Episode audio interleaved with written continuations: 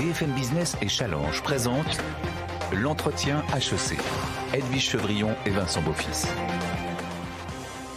Bienvenue dans les entretiens HEC en collaboration avec Challenge, avec Bain et avec HEC, bien sûr, un entretien pendant une heure avec une personnalité euh, qui euh, représente soit le monde des affaires, soit le monde de la culture. Et en l'occurrence, c'est l'ancien ministre de la Culture, euh, Jean-Jacques Ayagon, qui est directeur de la Fondation Pinault, de la collection Pinault, qui est avec nous ce soir. Merci Edwige. Cet entretien, je sais que vous connaissez désormais, qui est en fait une réalisation multicanale avec une rencontre dans le print de Challenge, sur les sites également de BFM Business et de Challenge, et puis en intégralité le week-end, le samedi à 20h, le dimanche à 13h30. Et nous recevons donc Jean-Jacques Ayagon. Merci d'être avec nous. Merci d'être enfin avec nous. Ce n'est pas en fait que vous étiez, euh, euh, vous aviez pas envie de venir, mais c'est qu'on attendait l'ouverture de cette fondation Pinot. C'est le 22 mai. Jean-Jacques Ayagon, il y a quatre parties pendant cet entretien HEC. La première partie, bien sûr, c'est la partie d'actualité.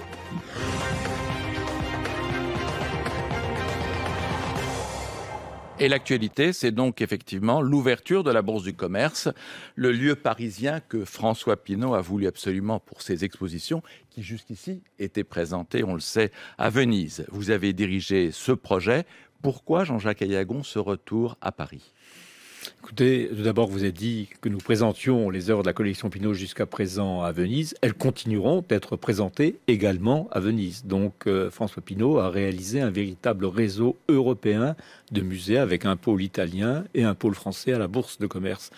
Il a souhaité également euh, revenir à Paris, tout simplement parce qu'il est français, parce qu'il est parisien, parce que dès le moment de son départ à Venise, ou du choix qu'il avait fait de présenter sa collection à Venise, il avait annoncé que lorsque les circonstances le permettraient, euh, il aurait à cœur de réaliser un musée à Paris pour partager sa collection dans cette ville avec le public. Et il a fallu attendre 15 ans. Jean-Jacques Ayacon, oui, on va rappeler quand même qu'il y avait le Grand Loupé. Évidemment, il y avait la fondation qui normalement devait être euh, à Boulogne. On s'en souvient, ça n'avait pas fonctionné. Donc, il est parti à Venise. Vous êtes parti à Venise.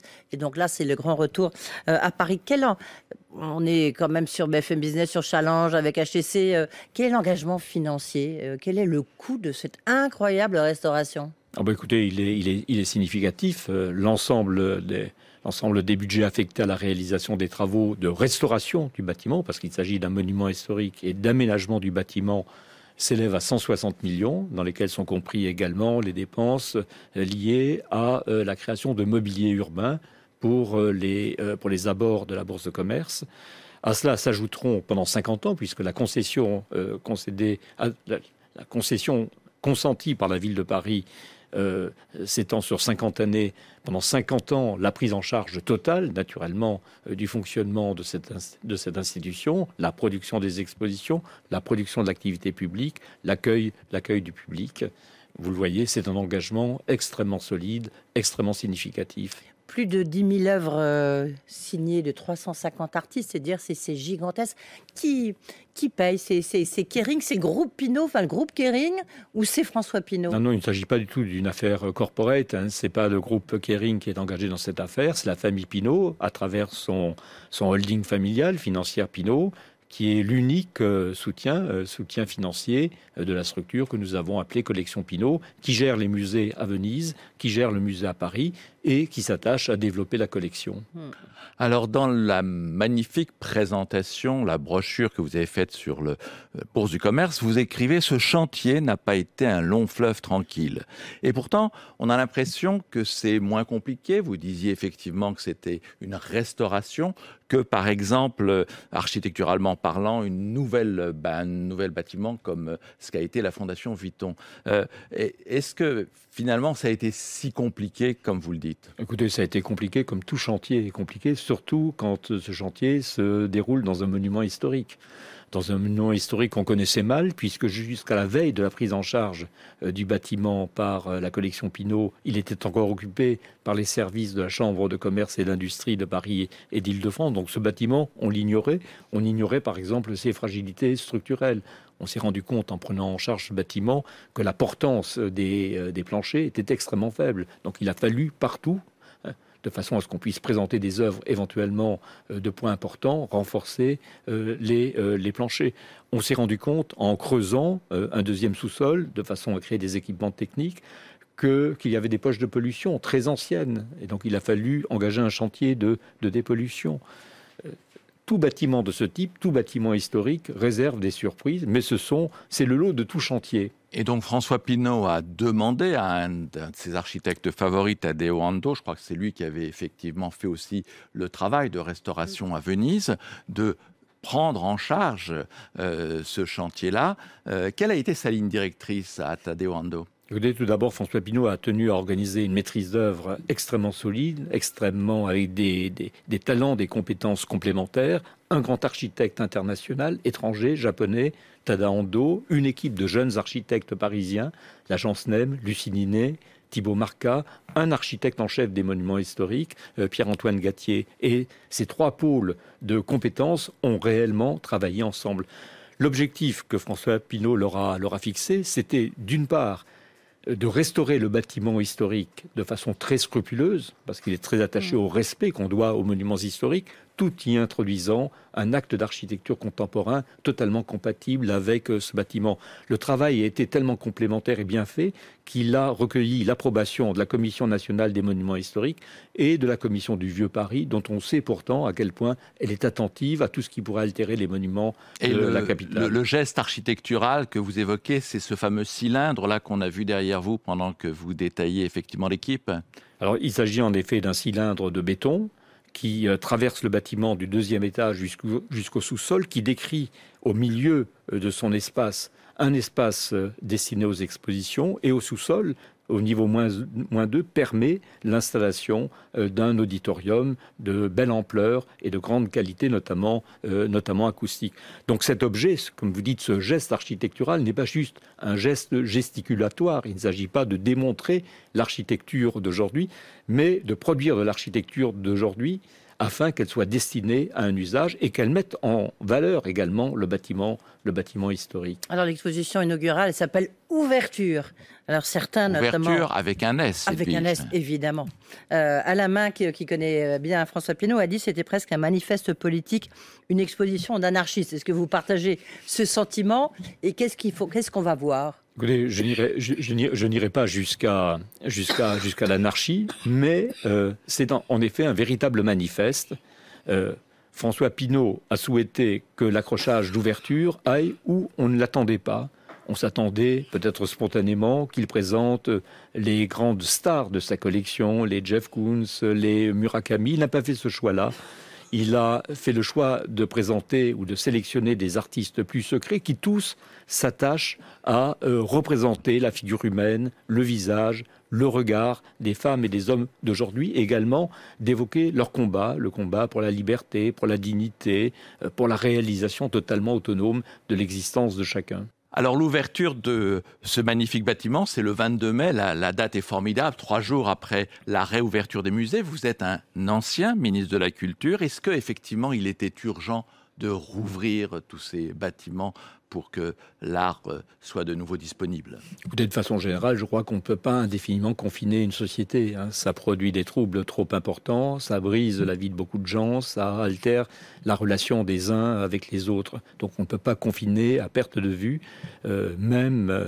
au nom de, de, de, considérations sanitaires. Il est évident que ces considérations sanitaires, naturellement, ne sont pas négligeables, mais il faut également rendre un peu de fluidité à la société. Jean-Jacques Ayagon, est-ce que dans quel état se trouve la culture, le monde de la culture après ces 15 mois de fermeture car considérés comme non essentiels je crois que le monde de la culture a subi, a subi de très très lourds dommages. Grâce, grâce, au, grâce au ciel, euh, les mesures euh, prises par le gouvernement ont permis de, de, cantonner euh, une partie mmh. des effets de, cette, de cet empêchement de travailler normalement. Il y a un avant et un après, vous ah, pensez Il y a incontestablement un avant et un après, surtout dans la tête des gens. Je crois que euh, nous ne regarderons plus le monde, nous, nous, ne regarderons plus la société, nous ne regarderons plus les autres, nous ne regarderons plus même nous-mêmes de la même de la même façon. Je crois que ça nous a finalement restitué le sens de la gravité des choses. Mmh. Hein, nous avons réappris, comme le disait euh, Valérie, Paul Valéry, que les civilisations étaient mortelles et que même nos mondes tout, qui semblaient tout puissants et euh, entraîner vers une sorte de développement euh, indéfini ou infini, plus exactement, pouvait être atteint, y compris par quelque chose d'aussi minuscule qu'un virus. Alors, Jean-Jacques Ayagon, petite question qui n'est pas un détail, compte tenu de la position de François Pinault parmi les tout premiers collectionneurs du monde. Est-ce que François Pinault a continué à acheter pendant cette période je vous ferai la confidence que pendant quelques mois, il a cessé d'acheter parce qu'il avait, comme nous tous, la tête, euh, la tête ailleurs. Et puis très rapidement, d'abord parce qu'il a cessé de rencontrer des artistes, il a cessé de voyager, il a cessé. Les foires ne se sont pas tenues, euh, les grands rendez-vous internationaux euh, du monde de l'art n'ont pas eu lieu. Mais très rapidement, il a finalement appris à, appris à s'intéresser aux œuvres d'artistes qu'il aime ou qui l'intéressent de façon, de façon différente.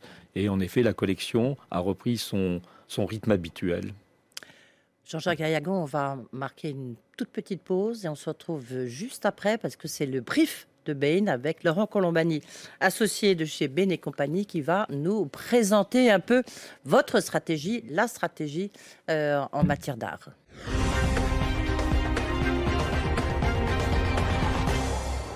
Alors Laurent Colombani, vous êtes associé chez Bain, ça doit être assez passionnant de euh, présenter un brief justement sur un, marché inhabituel, vous qui êtes habitué à parler des objets de grande consommation. Comment vous allez nous présenter cela? Merci Vincent et euh, bonjour euh, Monsieur Ayagon. Effectivement, c'est un plaisir euh, de parler du, marché de l'art. Alors, il est loin le temps où François Pinault a acheté ses premières œuvres. On parle d'un Paul Sérusier en 1972, où, selon la légende, faisait le siège de la foire de Bâle pour y rentrer le premier et repérer les bonnes affaires. Aujourd'hui, Pinault Collection que vous dirigez, c'est des milliers d'œuvres, un patrimoine estimé par le magazine Challenge à près d'un milliard et demi d'euros et une société qui évolue sur un marché mondial de l'art euh, estimé à près de 64 milliards de dollars en 2019. C'est un marché euh, en bonne santé, en particulier l'art contemporain depuis le début des années 2000 observe des, croissances soutenues et Pinot Collection évolue sur l'ensemble de la chaîne de valeur de euh, ce marché, depuis le parrainage et le soutien euh, aux euh, artistes, avec notamment une résidence près de Lens pour les accueillir, mais surtout le financement d'expositions pour permettre de les découvrir. Sur le négoce, évidemment, où la société est à la fois active à l'achat et à la vente, de gré à gré et également sur euh, les salles de vente depuis l'acquisition de Christie's euh, en 1998. Et enfin, évidemment, l'activité peut-être la plus euh, visible du grand public, l'exposition avec les musées vénitiens et, on l'a dit, ce grand musée parisien qui va bientôt ouvrir. Alors, euh, quelle euh, perspective pour euh, la société Pinot Collection aujourd'hui? De l'ambition, bien sûr, des challenges, et puis de l'innovation aussi. L'ambition avec ce grand musée parisien qui vise à accueillir près d'un million de personnes par an et dix collections euh, chaque année. Les challenges, on en a parlé de la pandémie qui a mis à mal l'ensemble du secteur, qui, malgré euh, euh, les, signes prometteurs de réouverture, continue de mettre le tourisme international à bas. Et on sait qu'il est très important pour les grandes institutions culturelles, qu'elles soient à Venise ou à Paris. Euh, et de l'innovation, enfin, comment ne pas euh, citer euh, cette spectaculaire vente qu'a fait Christie's sur le marché du digital avec cette œuvre de l'artiste américain Beeple, vendue pour plus de 60, près de 70 millions de, de dollars cette année. œuvre dont ce n'est pas tant le montant de la transaction finalement qui impressionne que le fait qu'elle soit totalement virtuelle et dont l'authenticité est garantie la blockchain. Donc peut-être, pour terminer cette rapide introduction, une, première question euh, pour vous. Euh, on voit euh, la société Pinot Collection à la fois ouvrir un, emblématique lieu physique pour exposer et vivre la culture et en même temps être à la pointe du négoce de l'art digital. comment voyez-vous un peu l'équilibre entre ces deux activités? Pour le marché, pour la place de Paris et évidemment pour Pinot Collection. Merci Laurent Colombani. Une réaction peut-être, Jean-Jacques Non, je voudrais simplement euh, euh, très rapidement dire que si euh, Christie's et Pinot Collection appartiennent au même groupe et à la même famille, néanmoins leurs activités sont totalement distinctes. Moi, le seul lien qui me relie à Christie's, c'est le fait que le directeur général de Christie's Monde soit euh, Guillaume Cerruti, qui a été mon directeur de cabinet au ministère de la Culture. C'est donc une relation d'amitié. Sinon, Christie's n'intervient pas dans les affaires de Pinot Collection et Pinot Collection n'intervient pas dans les affaires de Christie's. François Pinot est très très attaché à cette séparation, à cette séparation des choses, de même qu'il est il est très attaché à la séparation entre les activités de Pinot Collection et les activités des autres marques du groupe, notamment des marques dans le domaine, euh, dans le domaine du luxe. Vous l'avez remarqué, aucun euh, des musées de la collection Pinot ne porte le nom d'une marque. Euh, à Venise, les musées ne s'appellent pas les musées Bodega Veneta ou Gucci. À Paris, la Bourse de commerce ne porte pas le nom de musée Saint-Laurent, éventuellement. donc François Pinot a finalement est, est bicéphale. Il a d'un côté ses affaires, son business, ses affaires qu'il a d'ailleurs confiées à son fils François-Henri Pinault. Il n'est plus lui-même acteur de ses affaires. Et d'autre part, les affaires de l'art, les affaires de la collection, qui sont totalement sa passion. Et on va quand même essayer de réconcilier les deux en parlant de la séquence business, où on a quand même des questions à vous poser euh, sur le business de l'art, parce que lorsqu'on voit les chiffres, c'est vrai qu'il y a un côté un peu affolant.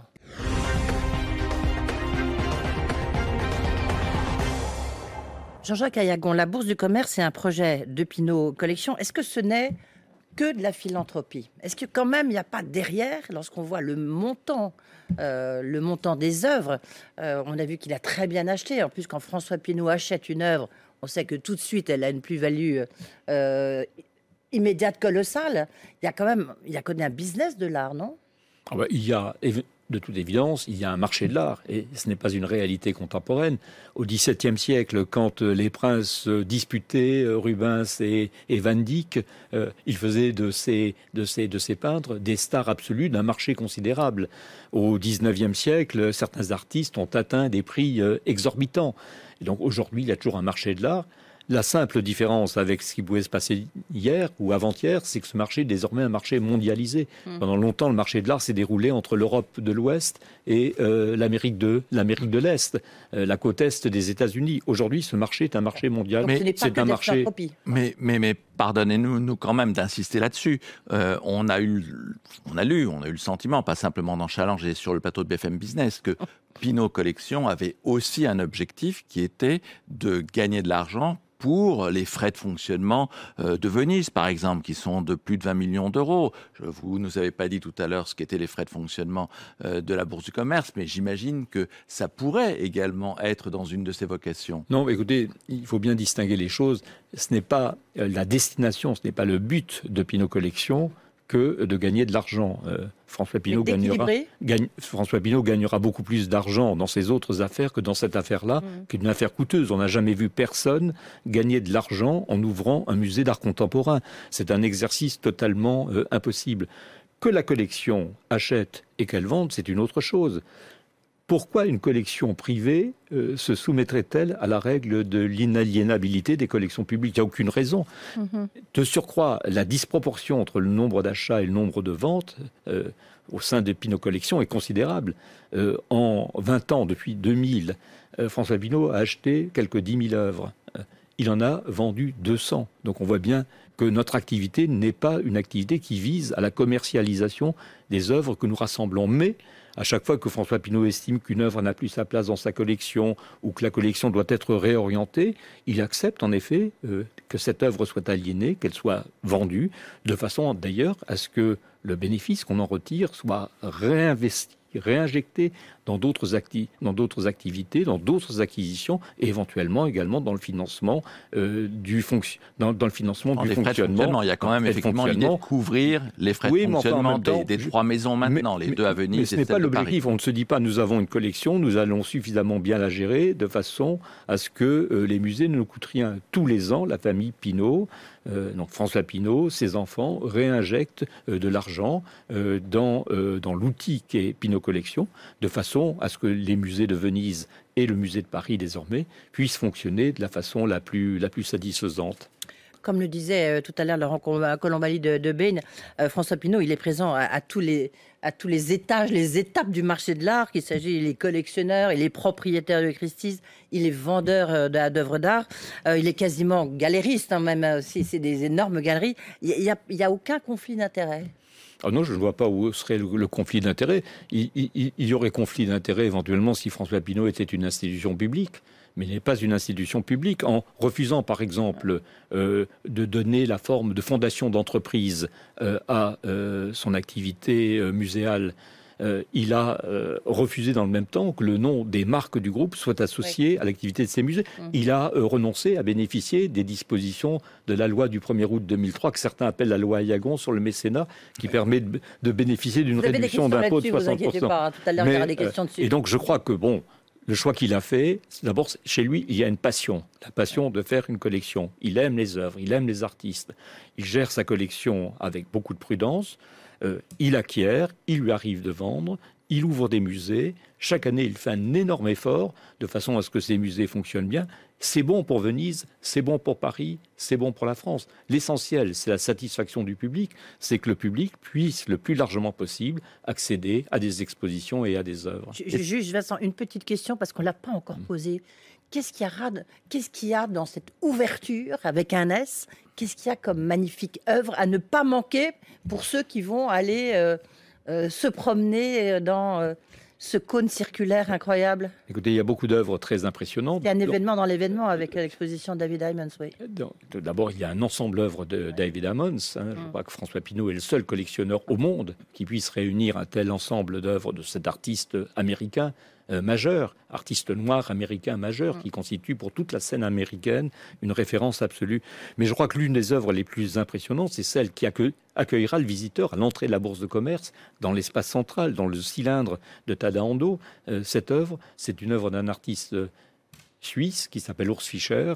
Et il s'agit d'une reproduction en cire de l'enlèvement des Sabines de Jean de Bologne, de la loge des Lanzi à Venise, sauf que cette reproduction, elle est en cire, et euh, que le jour de l'ouverture au public, il sera mis feu à cette euh, énorme bougie hein, qui va donc se consumer, comme pour euh, nous inviter à réfléchir aussi à la fragilité des choses et même parfois à la vanité des choses. les grands artistes des 16e, 17e siècles ont, ont, souvent, en peignant des natures mortes, représenté des crânes et des éléments de décor ou des éléments de la nature qui, se décomposant, nous rappellent la fin euh, dernière des choses. Cette œuvre est également une immense vanité et je pense que le public va être très impressionné par sa présence. À condition d'y aller pas trop tard, puisqu'elle se consomme, euh, elle se consume, pardonnez-moi, elle se consomme aussi tout au long de, de la durée de l'exposition.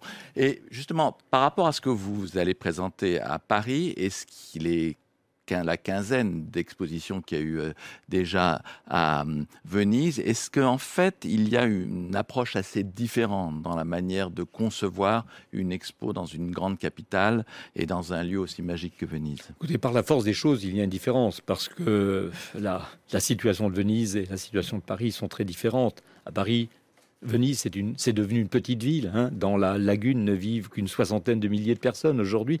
Mais cette petite ville devient à certains moments de l'année la capitale du monde. Mm. Quand s'y tiennent la Biennale d'art ou la Biennale d'architecture, le monde entier se retrouve à Venise. Donc la programmation de Palazzo Grassi et euh, de la Pointe de la Douane sont des programmations très saisonnières, très événementielles, qui s'appuient totalement sur la force de ces grands événements internationaux. À Paris, en revanche, l'offre culturelle, elle est immense, et donc il faut euh, non pas rivaliser, mais il faut tenir compte de la force de cette offre culturelle et s'inscrire dans cette logique-là. Donc une programmation plus, plus, plus, plus, plus intense, une, une, programmation également plus rythmée, de façon à ce que sans cesse l'intérêt du public pour la bourse de commerce se renouvelle. Est-ce qu'on pourrait pas dire que François Pinault est plus galeriste à Venise et plus collectionneur à Paris? Non, j'ai lu ça euh, quelque part. En effet, c'est d'une totale malveillance. Il programme avec la même, le même équilibre, la même équité, le même, la même passion, le même amour de l'art à Venise euh, qu'à Paris. Actuellement, enfin, dans quelques jours,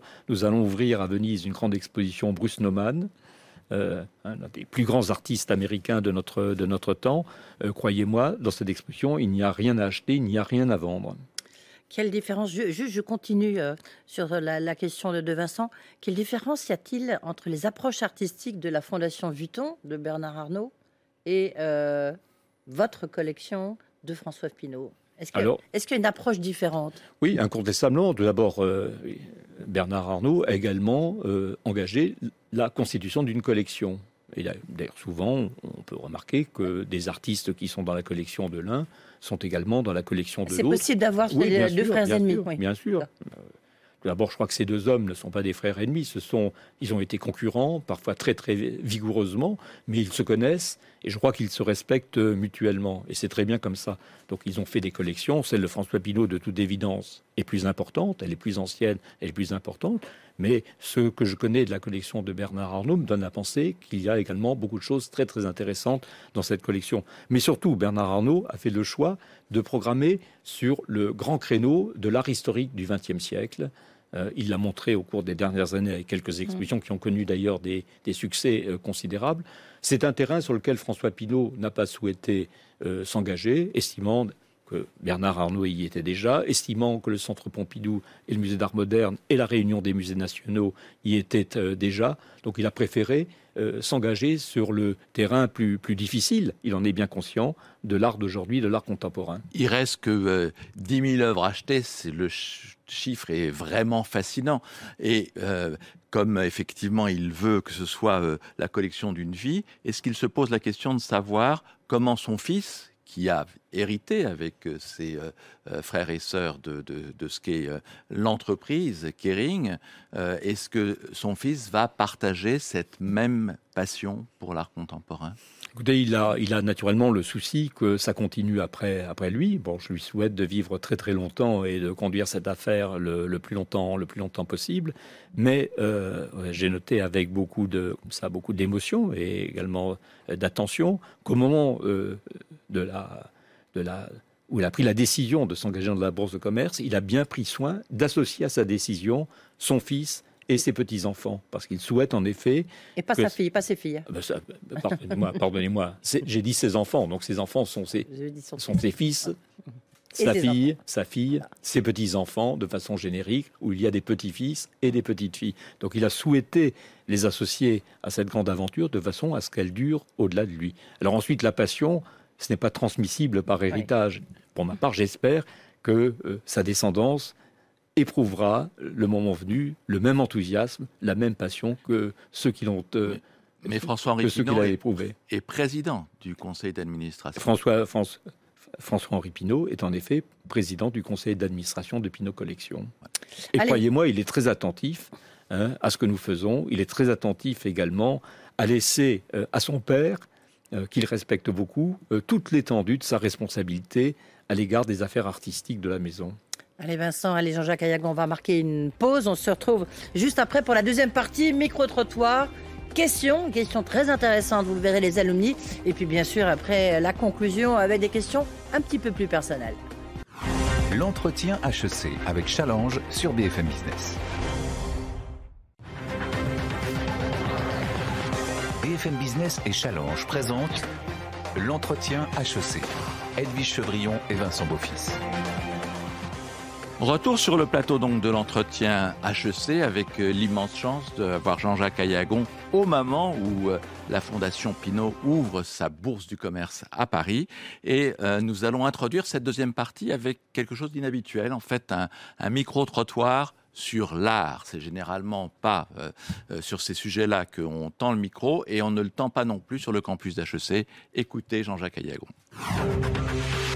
En temps normal, tu vas souvent au musée ou pas trop? Euh, bah, J'essaye le plus souvent possible, évidemment. Euh, oui, régulièrement, une petite fois par mois. Oui, en temps normal, je vais au musée à Paris. Aujourd'hui, tu irais plutôt vers des musées d'art classique ou des musées d'art contemporain? En général, c'est plutôt de l'art contemporain.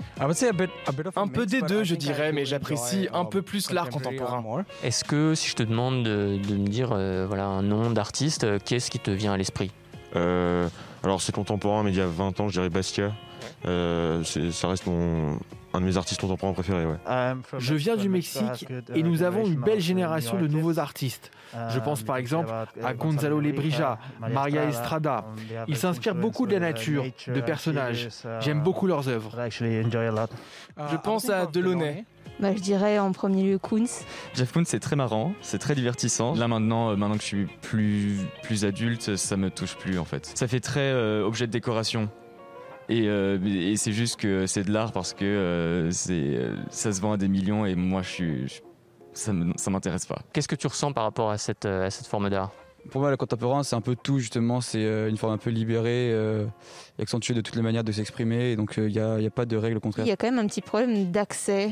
Je pense que tout le monde n'arrive pas à s'identifier à ce qui est produit dans l'art contemporain. Parce que pour pouvoir se poser ces questions, pour faire toute cette démarche réflexive, etc., il faut de base une certaine culture, il faut en avoir, je pense, discuté dans un cadre familial ou peut-être scolaire, ce qui n'est pas donné à tout le monde. Euh, alors que la technique, et par exemple l'art figuratif, bah, la technique, tout le monde la comprend et tout le monde la constate plus facilement. Qu'est-ce qu'il faudrait faire, selon toi, pour que les musées et les lieux d'exposition d'art en général euh, attirent plus d'étudiants d'HEC ou de, gens comme toi? En vrai, je pense que je miserais principalement sur le tarif. Peut-être déjà les tarifs euh, préférentiels. Je pense qu'il y, a un rôle d'abord à jouer dans, dans, le digital étant donné que c'est qu'aujourd'hui tout se passe par là, j'ai l'impression, de ce qui est les réseaux sociaux, Instagram, Facebook, Twitter, etc. Perhaps I would make je rendrai l'art plus accessible à Paris, c'est dur à suivre parce qu'il y a tellement de musées différents et vu de l'extérieur, on ne sait jamais à quoi s'attendre à l'intérieur. Je pense que les musées et les expositions ne devraient pas être dans un seul endroit. Il faudrait en mettre partout, dans les espaces publics, les parcs, les rues. Les musées, essentiels ou pas essentiels? Complètement essentiel. Oui, je pense que c'est essentiel et on s'en rend particulièrement compte dans le contexte actuel. C'est vraiment ce qui, ce qui peut animer la vie d'une ville, qui fait son identité. Pour moi, un, musée, c'était essentiel. Et même à tout âge, euh, se, confronter, se confronter vraiment aux œuvres directement et pas les voir par exemple sur Internet ou sur un autre support, je pense que c'est quand même très important. Et souvent, quand on est face à une œuvre, on voit les choses différemment. On voit des détails, on est plus sensible à l'atmosphère ou bien même à la manière dont l'œuvre est présentée le contexte est vraiment important pour moi, je trouve. De manière générale, ça t'intéresserait de bosser pour une institution comme les collections Pinot Oui, parce que je pense que c'est très intéressant de cette, cette, idée de collection, mais avec un sens, euh, avec un but, j'aime bien. Et je pense que toute expérience est quand même bonne à prendre. Et puis si ça peut m'enrichir sur un point de vue personnel, euh, je suis tout à fait ouverte à ça. Si tu avais un message à, donner euh, au directeur général des collections Pinot, qu'est-ce que tu lui dirais? Que mon CV est disponible et que je suis trouvable sur LinkedIn, contactez-moi. Donc un micro-trottoir euh, réalisé par euh, Arthur Imovici que je salue. Et puis euh, derrière la caméra, Clémentine Impérial Legrand. Vous avez entendu le CV. Ça vous fait plaisir quand même de voir des jeunes d'HEC qui vous disent tiens, je veux bien les bosser pour vous? Ah, Écoutez, c'est formidable. Ce micro-trottoir est très très encourageant. Euh, il, il, confirme que les jeunes ont, la passion de l'art de, façon, de façon générale. Le musée est euh, essentiel. Vous le avez musée est essentiel. Hein. Hein, vous savez à quel point on a disserté cette année sur la question de savoir ce qui était essentiel et ce qui ne, ce qui ne l'était pas. Euh, il, il n'éprouve pas de répulsion pour l'art contemporain. Certes, parfois, on, essaie d'accréditer l'idée que l'art ancien rassurait, que l'art contemporain serait un répulsif. ces jeunes nous indiquent le contraire. Euh, également, leur réflexion sur l'économie de l'art m'amène à leur dire que euh, l'art finalement est la seule marchandise, parce que c'est également une marchandise, ça se trouve sur un marché où euh, la valeur, ce n'est pas uniquement le prix, où la valeur est quelque chose de distinct du prix. Une œuvre peut être très chère et finalement n'avoir pas beaucoup de valeur, et au contraire, une œuvre très modeste peut à la longue acquérir une valeur, une valeur culturelle considérable. L'un euh, de ces étudiants nous a parlé de Jeff Koons. Je vous signale qu'actuellement, la collection Pinault, qui est présente dans ses murs à Paris et à Venise, est également présente dans beaucoup d'institutions en France et à l'étranger. Elle a prêté un très grand nombre d'œuvres de Koons à Marseille, au musée des civilisations de l'Europe et de la Méditerranée, pour une exposition sur Koons et les arts populaires. Elle est présente à la Bibliothèque nationale de France, au Palais de Tokyo et bientôt à Rennes. Enfin, il vous a dit quand même que ce n'était pas des œuvres pour adultes. Hein le jeune étudiant. Écoutez, chacun, un éternel adolescent, Jean-Jacques Chacun, chacun d'entre nous a le droit d'avoir sur les œuvres le jugement critique qui lui semblera le plus, le plus pertinent. L'essentiel, c'est de ne pas avoir de préjugés et de s'ouvrir euh, aux choses de notre temps telles qu'elles se présentent. Eh bien, parfait, vous faites la transition parce que désormais, c'est la dernière partie avec euh, les questions euh, posées par des alumni d'HEC. C'est face à HEC.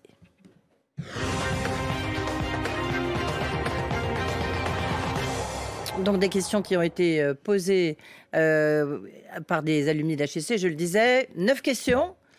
La première, et puis à chaque fois, vous allez répondre. Vous allez voir, il y a, des personnalités du monde de l'art aussi. Ben, notamment la première question qui est posée par Manuel Rabaté, qui est euh, directeur du Louvre à Abu Dhabi. On l'écoute. Bonjour, Manuel Rabaté, directeur du Louvre à Abu Dhabi. Je suis HEC moi-même et très fier de vous saluer et de saluer la naissance à venir de la Bourse du Commerce. Je vous parle en ce moment depuis le Louvre Abu Dhabi lui-même. Nous sommes sous le, dôme de Jean Nouvel. Ma question est très simple dans une offre euh, culturelle extrêmement riche, notamment en art moderne et en art contemporain, comment est-ce que vous allez, euh, dès le début, positionner de manière très euh, différenciée la bourse du commerce? J'ai une question qui est un petit peu plus conjoncturelle et qui est liée à la crise du Covid, qui touche le monde entier et notamment Paris. Comment voyez-vous les institutions culturelles, et notamment les nouvelles institutions culturelles, euh, dans cette euh, post-crise et dans la participation à la résilience de la société? Je vous remercie et j'espère vous rendre visite dès que nous pourrons nous retrouver. À bientôt. Sur la résilience, peut-être. Je, vous attends, je vous attends à la Bourse de commerce. Sur la résilience, il est évident que les institutions culturelles ont beaucoup souffert pendant cette période. Elles ont été privées de l'essentiel, c'est-à-dire de leur public. Vous savez, un musée ou un monument qui n'ont pas de visiteurs, qui n'ont pas de regard qui se pose sur eux, deviennent des objets morts. C'est la présence de public qui fait qu'un musée est un musée, et pas seulement la collection. En même temps, ces institutions ont su inventer et renouveler leur mode de communication avec le public de façon formidable, en utilisant notamment toutes les ressources d'Internet et du numérique, de façon à démultiplier leur présence auprès de publics parfois élargis.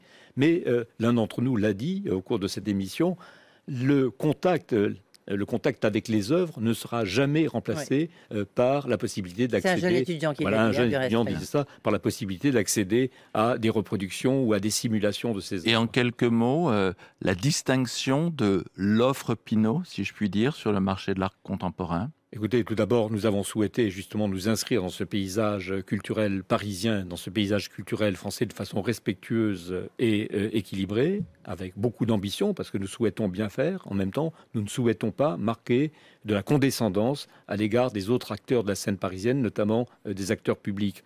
Euh, nous sommes tout à fait disposés à collaborer avec eux, et sachez-le, quelques projets communs ont même été esquissés entre la collection Pinault et euh, les musées nationaux ou les musées euh, municipaux. Je crois que nous non, mais on va s'arrêter là parce qu'il euh, il ne faut pas parler des autres, il faut parler de vous. deuxième question de Anna Kopilova. Bonjour messieurs, je m'appelle Anna, je suis étudiante de master spécialisé médias, art et création d'HEC Paris.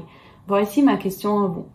Le projet d'ouverture de la bourse de commerce Pinot Collection a été conçu avant la Covid. Maintenant, avec tous les changements que la crise a amenés, le positionnement de la bourse de commerce a-t-il été repensé? Si oui, quels éléments ont été les plus touchés? Anticipez-vous des changements d'habitude de comportement majeurs qui pourraient affecter de manière significative les pratiques culturelles des gens Bon, tout d'abord, ce qui a changé, madame, c'est euh, les modalités d'accueil du public. Hein. On ne les accueillera pas au cours des prochaines semaines et des prochains mois de la même façon euh, qu'on les aurait accueillis en temps, ordinaire, avant la crise du Covid.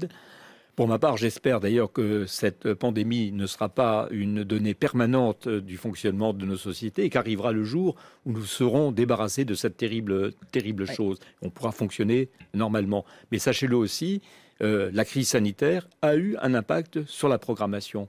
Il y a un moment où, il y a un an, François Pinault euh, nous a dit qu'on ne pouvait pas programmer un accrochage pour l'ouverture de la même façon euh, qu'avant euh, la crise sanitaire. il y a des œuvres qu'on peut pas qui seraient mal reçues aujourd'hui, vous voulez Non, mais surtout, il fallait plus de gravité. il fallait plus de gravité, peut-être moins de moins de superficialité, moins de joliesse, moins de choses plaisantes ou de choses surprenantes ou drôles, plus de choses graves. C'est la raison pour laquelle il a souhaité que l'accrochage soit tout entier consacré à la figure humaine, au regard, à la présence des êtres humains dans l'art, euh, dans l'art d'aujourd'hui.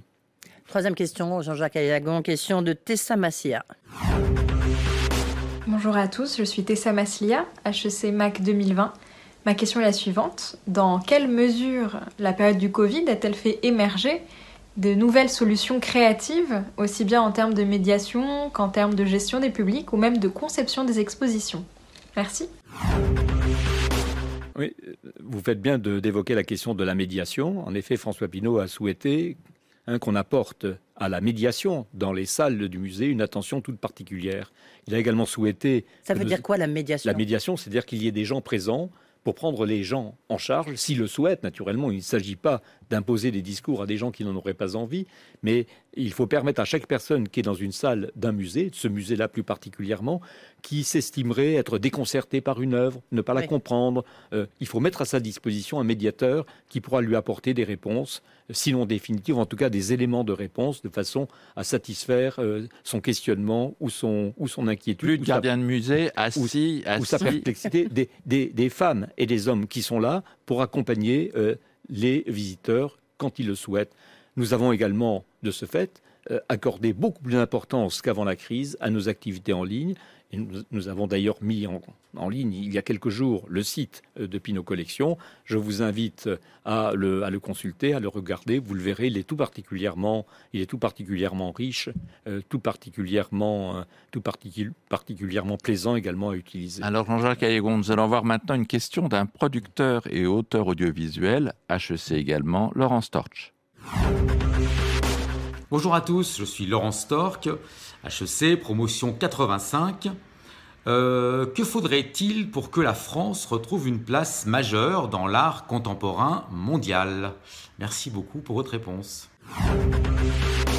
Écoutez, monsieur, vous le savez, à certains moments de notre histoire, la France a dominé le, marché ou la scène internationale de l'art. À l'époque du, du cubisme, à l'époque euh, du surréalisme, euh, jusqu'à euh, l'après-guerre, la France a vraiment été dominante. Et puis nous avons dû apprendre à vivre dans un monde plus multipolaire. C'est ce qu'on essaie d'apprendre aujourd'hui. L'Asie maintenant, le Golfe, etc. Hmm. il y a des créateurs partout et il faut prendre en compte cette mondialisation de la scène, de la scène artistique, de la scène internationale. Et, mais pour autant, ne pas renoncer à ce que la France et l'Europe, de façon plus large, y occupent leur place. C'est la raison pour laquelle l'ouverture d'un musée, d'un nouveau musée à Paris, est un enjeu aussi important, parce qu'il permettra en effet non seulement de porter la scène artistique internationale à euh, la connaissance euh, du euh, public, mais également permettra aux artistes français qui y sont présentés d'acquérir une audience internationale plus large. C'est un vrai événement, un événement culturel, mais pas seulement pour la place parisienne. Cinquième question, elle est posée par Clara Schwartz. Bonjour Monsieur Ayagon, je suis Clara Schwartz, diplômée d'HEC en 2018 du Master Média, Arts et Création. Aujourd'hui, je travaille à Paris Musée. Selon vous, quel sera l'impact de la crise économique et sanitaire sur le mécénat culturel? Les mécènes et fondations n'auront-ils pas tendance à privilégier des projets liés à la santé ou sociaux et délaisser ainsi la culture? Je vous remercie. Votre sujet favori, le mécénat. Oui, mais enfin, c'est en même temps, le mécénat est un acte de, libre, disposition, hein, d'une générosité qu'on veut consentir à une cause d'intérêt général. Donc on ne peut pas euh, ordonner euh, aux mécènes, particuliers ou entreprises d'ailleurs, mécaniquement de porter leur générosité vers telle ou telle cause d'intérêt général. Euh, c'est vrai qu'en période de difficultés sanitaires, qu'en période de pandémie, euh, les mécènes peuvent être tentés d'orienter leurs dons plus facilement vers, euh, vers la santé, vers la solidarité également. Mais pour ma part, j'ai bon espoir que très rapidement, le désir de culture étant d'une telle force les mécènes se tourneront à nouveau et de façon euh, constante, de façon large, vers, vers de grands projets culturels. Je ne désespère pas de la capacité des mécènes à soutenir des projets culturels. Alors, comme, comme ils l'ont fait pour Notre-Dame. Et, alors, et justement, à Notre-Dame, vous vous souvenez qu'il y avait eu euh, ce grand débat sur la défiscalisation. Vous êtes d'ailleurs à l'origine de, de, de, cette loi qui l'a permis. Qu'est-ce que vous pensez de cette remarque, cette rébellion même de, de certains donateurs qui disent Moi, je donne mais sans défiscaliser. Vous trouvez que c'est bien vous qui avez justement essayé d'avoir tout l'inverse? Organisé. Oui, écoutez, d'ailleurs, à mes yeux, le mécénat ne permet pas une défiscalisation, il permet euh, l'affectation d'une partie euh, de l'impôt qu'on doit à la nation à une cause qu'on a choisie. C'est la même chose, c'est la même chose. Mais, Vous sur les mots. Mais il y a des défiscalisations qui sont plus ou moins intéressées. Les, les défiscalisations dans le domaine de l'immobilier vous permettent à la fin de sortir avec un immobilier. Mais, pourquoi certains cherchent à sortir de ce mécanisme, notamment François Pinault tout, tout, simplement parce que vous le savez, dès le lendemain de l'annonce, euh, par François Pinault d'ailleurs, d'abord, et ensuite par, euh, par d'autres, d'un don important pour la restauration de Notre-Dame, il y a eu, c'est l'un des mauvais penchant de notre pays, toute une polémique sur le caractère éventuellement intéressé de cette générosité. Et un certain nombre de donateurs, pour couper court à toute polémique, ont préféré annoncer qu'ils renonçaient à tout cadeau fiscal ou à tout aménagement fiscal euh, à la suite de leur, euh, de leur don, de façon à bien souligner le caractère totalement désintéressé de leur démarche. Alors Jean-Jacques Ayagon, une nouvelle question de Valérie Bobo. Bonjour, Valérie Bobo, fondatrice de l'agence Mona Lisa Factory. J'accompagne des entreprises dans leurs innovations et leurs transformations avec des artistes, qui peut prendre la forme de résidence d'artistes. Nous nous rappelons tous de votre loi de 2003 qui a donné un formidable élan au secteur culturel en rapprochant partenaires privés et monde artistique. Alors que vous exprimiez cet été sur la nécessité d'un New Deal artistique, vous vous êtes prononcé pour l'invention de nouveaux modèles au-delà du mécénat. Alors pourriez-vous nous préciser ces nouveaux modèles et en particulier, quel rôle les entreprises pourraient-elles jouer? Merci. Précisez donc votre pensée, Jean-Jacques Ayagon. Ma, ma, pensée, je veux même vous dire ma philosophie. Pour ma mm. part, je pense naturellement que dans nos sociétés occidentales, démocratiques, les collectivités publiques, l'État, les collectivités locales ont un rôle important à jouer. Mais je pense aussi que ce rôle ne doit pas être un rôle exclusif. Je crois beaucoup à la qualité, à la capacité de la société, des particuliers, des entreprises notamment, à prendre en charge l'intérêt général de façon pleinement responsable. C'était l'esprit même de la loi de 2003 hein, que de reconnaître cette capacité de tous à euh, participer euh, au développement de l'intérêt général.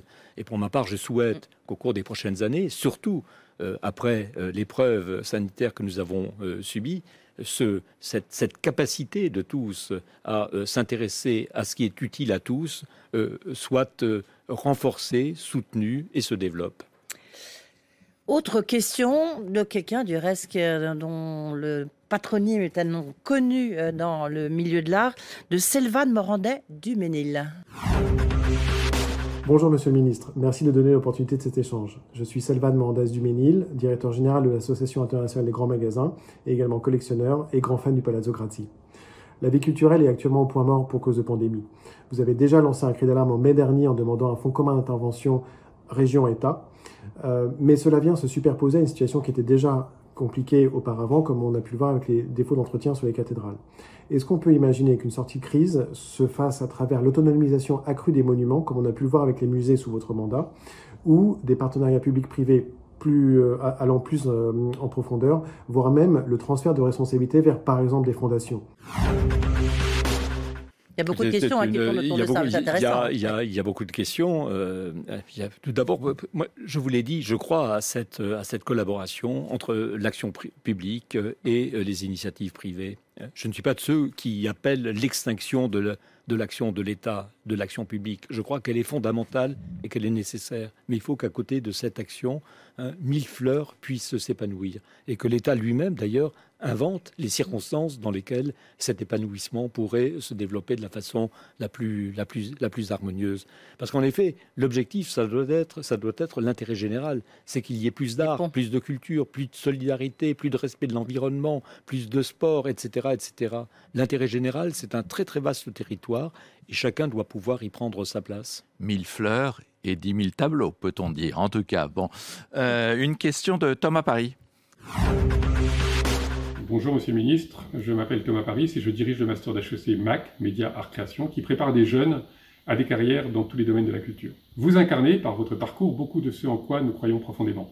La passion, l'engagement pour la culture dans ses différentes formes, dans une approche la plus ouverte possible quant aux modalités d'action. La crise actuelle va sans doute amener des mutations profondes pour la culture, dans ses formes d'accès, ses modèles économiques, sa place dans la société et dans les politiques publiques. Dans ce contexte et au vu de votre expérience, quelle est, selon vous, la position euh, la plus utile pour les jeunes qui souhaitent s'engager? Euh, Doivent-ils aller plutôt dans le public, à l'échelon national ou territorial? Doivent-ils aller vers le privé? Euh, Ou est-ce que les, les formes d'action les plus pertinentes ou les plus utiles seront plutôt vers l'entrepreneuriat ou encore d'autres formes? Monsieur, vous le savez, ma, vie professionnelle euh, s'est parfois déroulée dans le cadre de responsabilités publiques euh, et parfois dans le cadre d'initiatives privées. Pour ma part, ce qui m'a toujours importé, c'est la qualité des projets mis en œuvre. Et donc, pour répondre à votre question, je souhaite que demain, le plus grand nombre de talents se dirigent vers le service public de la culture, celui de l'État, celui des collectivités locales, et que d'autres grands talents se dirigent vers des initiatives privées. On remarque d'ailleurs de plus en plus qu'il y a des ponts, des passerelles entre l'activité publique, l'activité privée, et on rencontre de grands talents qui passent successivement euh, d'une activité, d'un type d'activité euh, à l'autre. Il faut cesser d'ériger euh, entre ces deux domaines de l'initiative des barrières qui seraient infranchissables. Je pense que la France, que l'Europe, que le monde ont besoin de tous les talents. Et ce qui est intéressant, c'est de voir qu'il y a une sorte d'internationalisation des parcours. C'est-à-dire que, bah, par exemple, c'est un étranger qui prend la direction de l'Opéra de Paris, euh, à l'inverse, c'est des Français qui prennent la direction d'un musée américain, on voit qu'il y a vraiment maintenant un, marché de l'art international, euh, quel qu'il soit. Dernière question, euh, Jean-Jacques Ayagon, Ayagon pardon, c'est une question de Vincent Baudouin. Bonjour, Jean-Jacques Ayagon, Vincent Baudouin à Paris. Tous les jours, nous découvrons des grands et nouveaux artistes chinois. Je pense par exemple à San Yu, dont les œuvres ont atteint jusqu'à 40 millions de dollars chez Christie's Maison Pinot récemment. Euh, la foire de Hong Kong Art Basel, le centre Pompidou à Shanghai West Bund ont ouvert et connaissent un grand succès.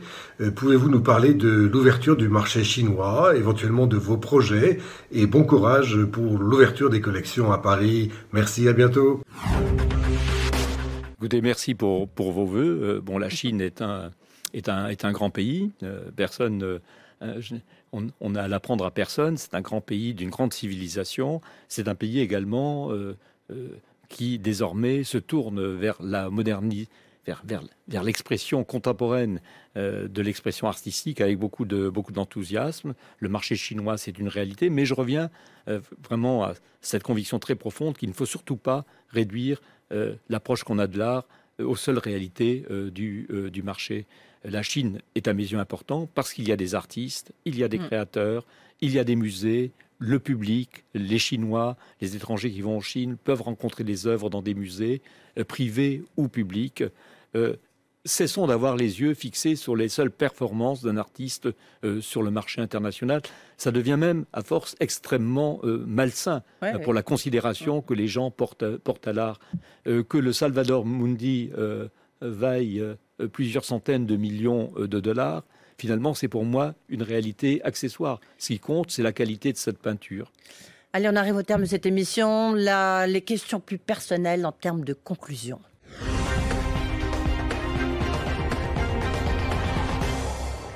Alors la question la plus personnelle vous concernant, c'est où est-ce que finalement on a le plus de pouvoir? Euh, comme ministre de la Culture, vous l'avez été à l'établissement euh, de public de Versailles ou maintenant dans le privé, mais est-ce tout à fait dans le privé à la tête de la Fondation Pinault? Écoutez, j'ai eu la chance d'aimer mes, toutes, euh, toutes, mes missions, tous mes boulots. J'y ai pris à chaque fois beaucoup de, beaucoup de plaisir. mais sur le fond, allez. non, mais écoutez, je n'ai pas euh, j'ai été de la même façon satisfait et heureux euh, dans chacune de mes responsabilités. Et d'ailleurs, si j'avais cessé de l'être, euh, je les aurais quittées. Mais vous n'avez pas plus de liberté maintenant avec François Pinault?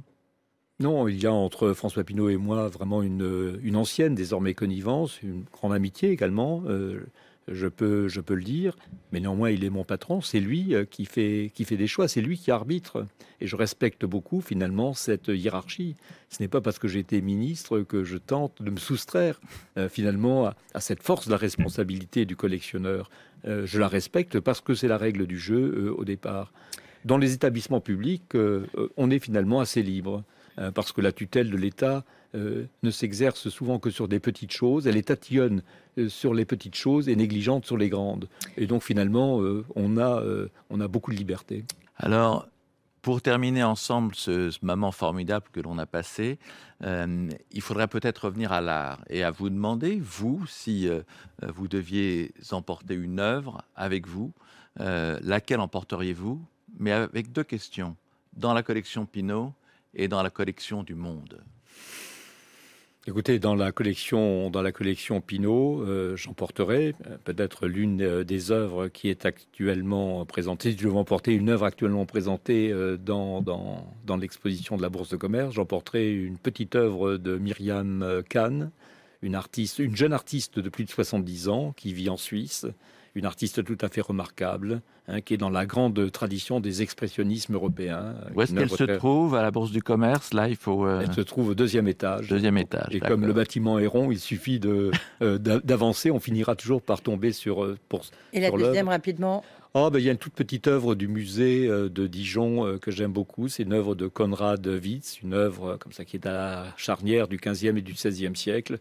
Euh, c'est la Sibylle de Tibur euh, annonçant euh, à l'empereur Auguste la naissance de Jésus. Alors, Jean-Jacques Ayagon, merci. J'ai juste une toute petite question, tant pis, on va, on va... Votre prochain défi, c'est quoi maintenant? Vous êtes au chômage? Écoutez, je ne suis pas un perdreau de l'année, vous le savez, et donc il va peut-être falloir que j'envisage un jour de de me consacrer à, mon salut éternel, puisque je parlais euh, de la Sibylle, la Sibylle de Tibur, et puis que je m'occupe un peu plus de mes hortensias en Bretagne. Mais euh, vous savez, je suis un travailleur impénitent, et donc si quelques missions euh, se présentaient, je ne sais pas si je réussirai à m'en échapper totalement.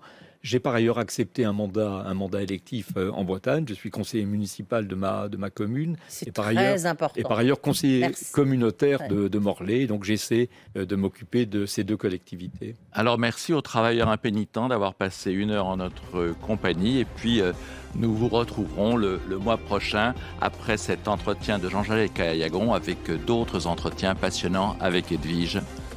Merci beaucoup. Bonne ouverture avec Annès. L'entretien HEC avec Challenge sur BFM Business.